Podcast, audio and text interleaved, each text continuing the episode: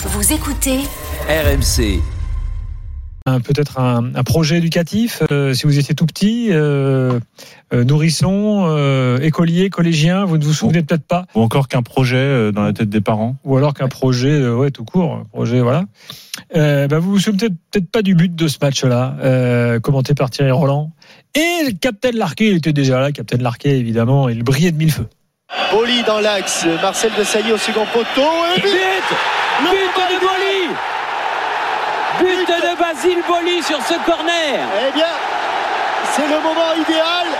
Basile Quel coup Boli. de tête de Basile Et voilà l'OM qui gagnait à 0. Alors pour la petite histoire, le corner, eh ben, il n'y avait pas corner en fait. Bon, bon c'est comme ça, hein, c'est le foot. Boli devait sortir. Et Boli devait sortir avant.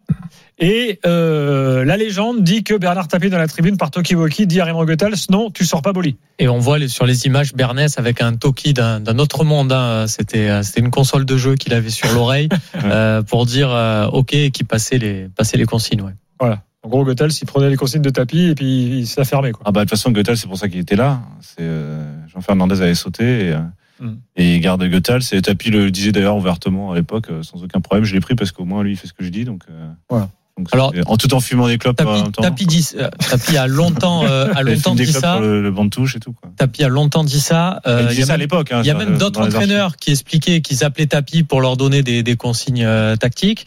Mais euh, quand on interroge vraiment les joueurs sur ça, les joueurs disent quand même que Goethals, il était très important et il nous a apporté beaucoup aussi euh, tactiquement. Oui, bien sûr, bien sûr. Mais euh, après sur le sur la compo, sur les joueurs qui lui plaisaient, lui plaisaient pas. Parfois sur le mercato. Ah ben oui, parfois Ouais, tout le voilà. temps sur le mercato. Voilà. Alors, que va-t-il se passer demain Euh, Avant euh, qu'on entame notre euh, notre débat, Euh, demain, euh, il y a quasi tous les joueurs euh, de 93 qui seront là. Euh, Romain, il en manque quelques-uns? Tu veux que je te donne celui qui est pas là? Jean-Jacques ça? Non, non, non. Et Jean-Jacques Edli, euh, pour le coup, puisqu'ils sont, sont aussi réunis à l'initiative d'Eric euh, Dimeco, hein, et, euh, et voilà. et un, un jour, j'ai eu Jean-Jacques. ben, C'était pour les 20 ans. Et Jean-Jacques Edli m'a raconté euh, sa relation avec Dimeco et à quel point euh, Eric était celui qui l'avait pas lâché dans la tempête et qui était resté. euh, et que ça avait été très important pour lui. Non, celui, celui qui manque, c'est un champion du monde 98. Marcel de Sailly. Voilà, pas forcément celui à qui on pense. Normalement, Didier Deschamps sera là, mais Marcel de Sailly avec une obligation commerciale. Ah, une obligation commerciale. En gros, un Voilà. petit crocage, donc il pouvait pas venir. C'est ça. Je, je l'ai dit poliment. Très bien. Euh, donc, euh, évidemment, tout ça a été préparé de longue date par le club, mais j'ai pas l'impression que le club, on est en fin de saison avec un enjeu et tout. Euh, Peut-être que la date n'était pas géniale, géniale, rapport à la course à la deuxième place et tout pour le club. Alors apparemment, c'est pour ça que c'est c'est venu un peu d'Eric, l'initiative de, de de fédérer tout le monde. Romain, tu l'as senti un peu comme ça? Euh, bah, après, le club euh, et surtout euh, Pablo Longoria, qui est toujours euh, très culture club et qui veut s'appuyer sur l'histoire, a, a proposé. Et, et ils vont tous aller euh, euh, à la commanderie pour rencontrer les jeunes, pour justement leur expliquer ce que c'était euh, 93 et pour pour leur montrer un peu tout ça. mais ouais, c'est une formule que, que donne en plus Eric en disant c'est la dernière. Occasion peut-être qu'on a de nous sortir du, du, du, du formol quoi c'est de se dire euh, après on sera peut-être trop vieux mais Mm. quand on leur parle même de ça maintenant ils sont tous à dire euh, euh, c'est peut-être la dernière occasion aussi maintenant il faudrait qu'il y ait autre chose qu'on arrête euh, en fait j'ai- l'impression qu'ils ont peur que ça vire à la, à la, à la Saint-Etienne quoi c'est-à-dire qu'il y ait- de la nostalgie mais qu'il n'y ait plus que ça et qu'il y ait, oui. pas il y a un passé mais qu'il n'y ait pas de présent Alors, que va-t-il se passer euh, demain euh, Déjeuner, alors ça c'est samedi, tu l'as dit à, à la commanderie. Euh, au match également ce week-end, tifo géant en l'honneur euh, du 26 mai 93. Il y a déjà des centaines de supporters qui sont mobilisés depuis plusieurs jours au Parc Chano, à côté du stade, au Grand Hall d'Expo, là, euh, proche du Vélodrome, euh, pour préparer l'animation. Euh, Grand Hall d'Expo que je connais bien, puisque c'est là que se prépare Marseille-Cassis en général. Tu vas récupérer ton dossard et tout. Voilà, Ouais, toujours un C'est petit moment entre. exactement. Tu, Ah, tu nous donnes ton temps ou pas on peut Franchement, je me souviens plus. c'est pas bon signe ça quand, quelqu'un se souvient Euh, plus de son temps à Marseille Cassis Ah, c'est que ça date, hein, doit dépasser les deux heures. Il y a quelques années. Il y a combien de kilomètres Oh, Respecte-moi quand même. Ah, mais, euh, Il y a combien entre 20 les deux kilomètres. 20 kilomètres. 20 kilomètres. Ouais, c'est les 20 Évidemment, il n'y a rien de plat. hein. Je te- je il y a un gros dénivelé ouais Exactement. Euh, bref. Oui, et euh, demain. Rassemblement devant l'hôtel de ville à 17h. Présentation des anciens joueurs sur le balcon de la mairie autour du maire euh, Benoît Payan. Discours de certains membres de la famille de Bernard Tapie. Rediff du match sur écran géant, euh, chant, machin. Et demain soir, 23h, craquage de fumigènes sur tout le littoral marseillais.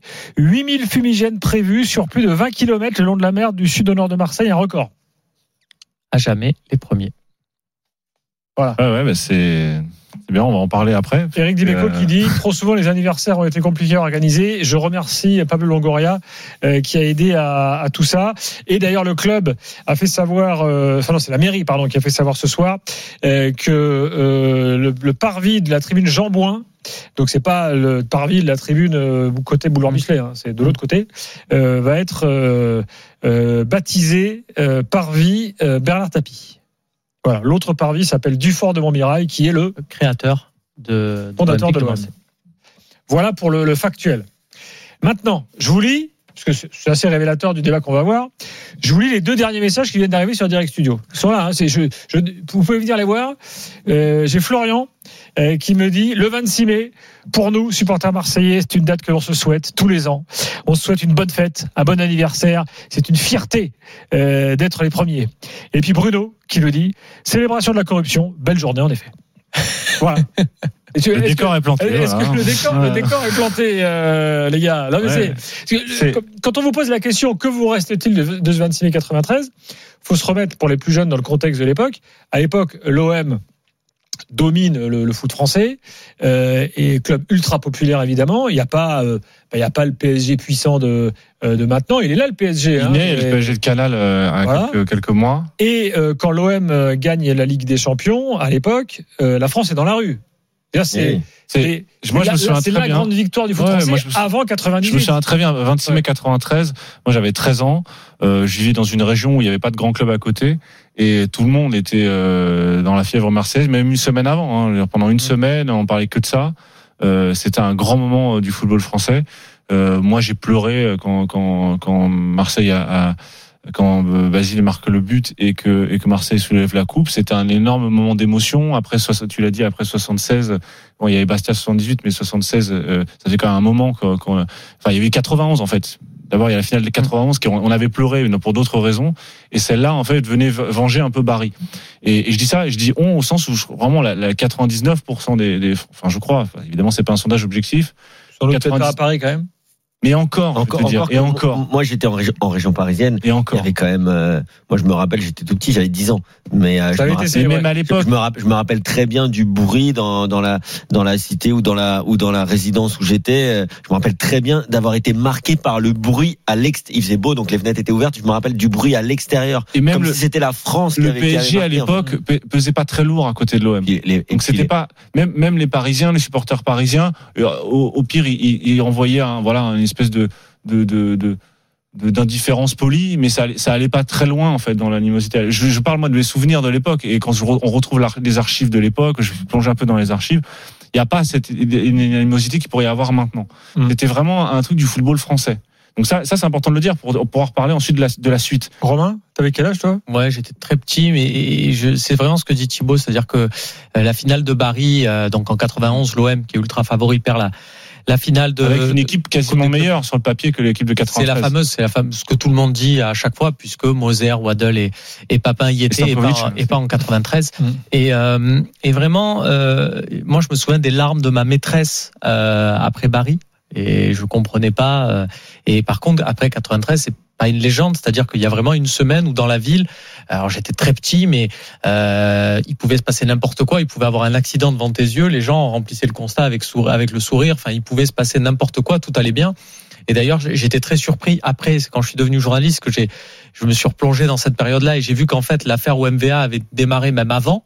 Parce 25, que mon- elle démarre. moi, j'ai vraiment le souvenir d'un, Marseille. Alors, j'étais très- encore une fois, j'étais très petit, mais de, de une semaine d'euphorie en fait, et d'une semaine où euh, euh, cette histoire-là n'existait pas. Et, et voilà, c'est Bon, arrivé après brutalement. Évidemment, c'est aussi euh, le match qui suit euh, la rencontre au MVA. On va en reparler dans quelques instants. On va même vous faire écouter un reportage euh, euh, assez dingue qu'on a retrouvé sur euh, sur YouTube. Euh, et puis après euh, quelques semaines, eh ben il y a des premiers témoignages qui ont commencé à arriver venant de, des adversaires de l'OM, c'est Aska Moscou, Le match, Et le Glasgow VRM a Rangers. le 21, euh, le 21 notamment. mai. Euh, la, les premières affaires, les premiers échos euh, sortent dans la presse dans l'équipe du 25, donc la veille du match. Mais c'est encore un tout petit, c'est que Mm. cinq lignes dedans. On dit un joueur aurait été contacté par les Marseillais. Et après, tu as 10 pages euh, sur l'OM. Et petit à petit, la petite musique grandit. Et en fait, il y a eu une espèce de sourdine qui a été mise pour ce match-là. Et donc, juste après ce Mm. match-là, commence à avoir les, les premiers, les premiers témoignages. euh, C'est fini au basket, euh, Arnaud. Avec la victoire de Boulogne-le-Valois dans ce match numéro 3 et décisif 81 à 69 face à Cholet. 19.9 rebonds pour Victor Mbanyama qui continue son parcours en play-off. Rendez-vous dimanche pour le match numéro 1 de cette demi-finale au meilleur des 5 rencontres et ce sera face à Lasvel, son ancien club.